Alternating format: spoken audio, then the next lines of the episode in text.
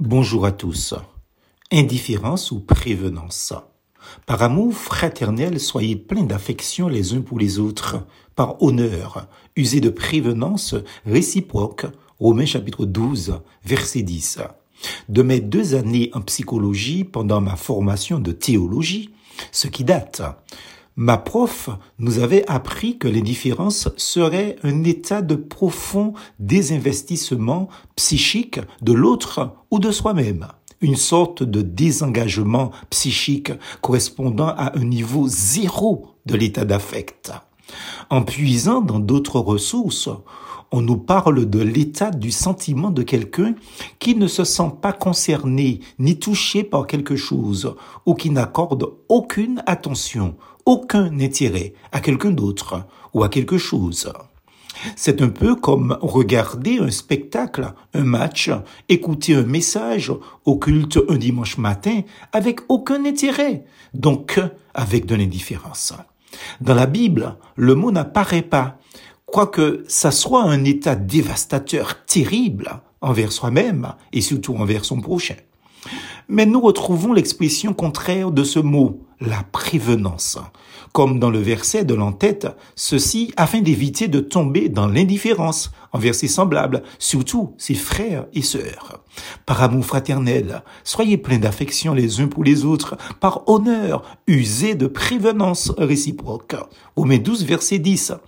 En ce moment, je lis sur Internet beaucoup de posts de personnes qui publient des phrases diverses pour exprimer leur refus des souhaits de bonne année 2024. Ces gens estiment qu'une catégorie de personnes ont été tellement indifférents envers eux durant toute l'année, ben qu'ils estiment hypocrite une telle démarche de bonne année. C'est un peu comme les personnes qui viennent vous dire bonjour au bureau, dans votre quartier ou sur le chantier et qui après vous écrase à la première occasion dans la même journée. En effet, que font-ils pour que votre jour soit bon? Je pense qu'ils n'ont pas forcément tort, dans le fond, même si je ne partage pas la manière de le dire, de refuser la bonne année de certaines personnes. En effet, les personnes ont la liberté de dire pourquoi tu ne m'as jamais appelé entre le 2 janvier et le 31 décembre de l'année en question et que tu m'envoies un texto de bonne année pour l'année suivante. Oui, mais pourquoi? Même pas un appel, mais un texto. Pour que nous n'ayons pas de telles attitudes de la part de nos amis, nos parents ou autres individus, nous avons à remettre en question notre comportement d'indifférent au profit de la prévenance. Qu'est-ce que la prévenance?